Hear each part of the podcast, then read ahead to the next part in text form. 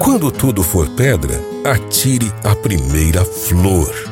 Quando tudo parecer caminhar errado, seja você a tentar o primeiro passo certo. Se tudo estiver escuro, se nada puder ser visto, acenda você a primeira luz. Quando todos estiverem chorando, tente você o primeiro sorriso. Talvez não na forma de lábios sorridentes, mas na de um coração que compreende, de braços que confortam. Se a vida inteira for um imenso não, não pare você na busca do primeiro sim, ao qual tudo de positivo irá chegar. Quando ninguém souber coisa alguma e você souber um pouquinho, seja o primeiro a ensinar. Começando por aprender, você mesmo corrigindo-se a si mesmo.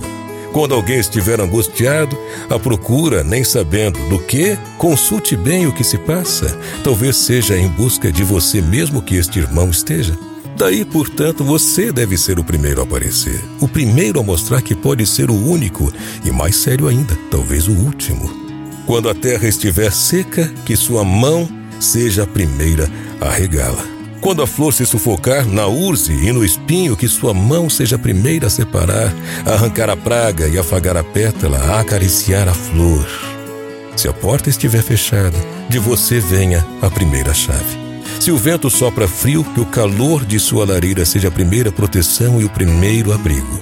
Se o pão for apenas massa e não tiver cozido, seja você o primeiro forno para transformá-lo em alimento. Não, não atire a primeira pedra em quem erra. De acusadores o mundo está cheio. Nem por outro lado aplauda o erro, mesmo que assim todos estejam fazendo. Ofereça sua mão primeiro para levantar quem caiu. Sua atenção primeiro para aquele que foi esquecido. Seja você o primeiro para aquele que não tem ninguém.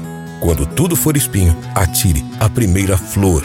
Seja o primeiro a mostrar que há caminho de volta compreendendo que o perdão regenera, que a compreensão edifica, que o auxílio possibilita, que o entendimento reconstrói. Atire você, quando tudo for pedra, a primeira e decisiva flor.